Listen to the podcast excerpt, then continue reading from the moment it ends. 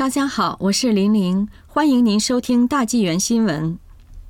最近一段时间，中共战狼外交愈演愈烈，树立了不少劲敌，与美国在南海随时可能打起来。台湾海峡战争气氛日益紧张，与印度已经进行两场军事冲突，现在又在蒙古方向惹是生非。很多人奇怪，习近平为什么如此嚣张？凭什么本钱如此豪赌？与邻国大打出手的底气究竟何在？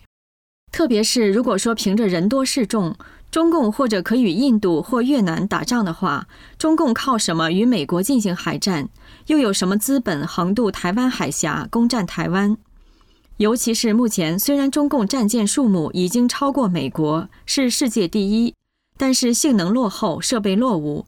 每艘大型战舰一枚美国导弹就能报销。台湾也有足够的地对舰导弹和 F 十六战机空对舰导弹伺候共军。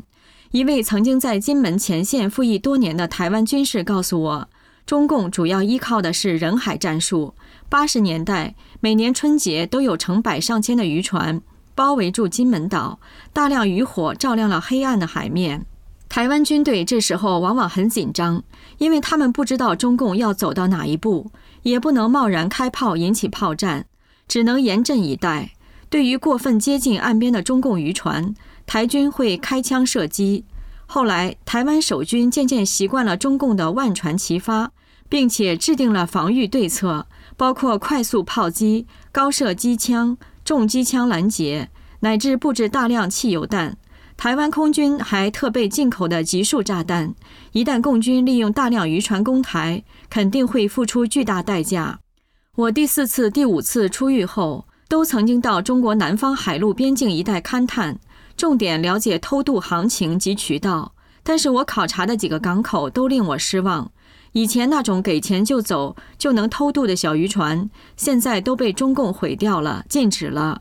中共强令渔民持有大型渔船，一般新船价格都在数百万元，船上有十几位渔工。而且规定每艘船上都得有党支部，或者至少有党员民兵，这样就牢牢控制渔船。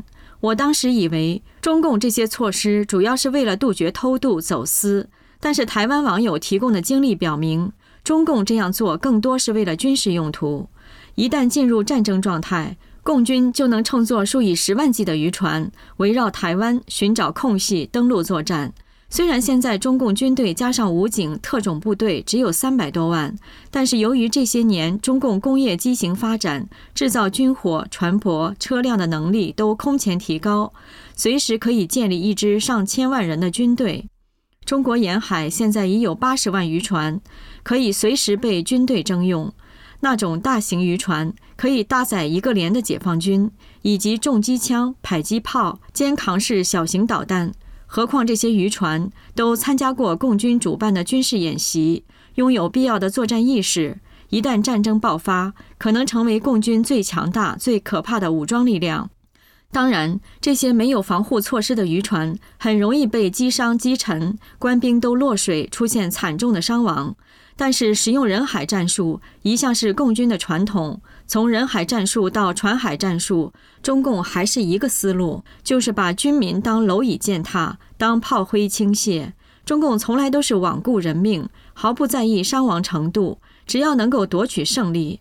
有鉴于此，徘徊在南海的美军早已经发出明确警告：任何情况下，中国渔船都不能接近美国军舰，否则就会无警告击沉。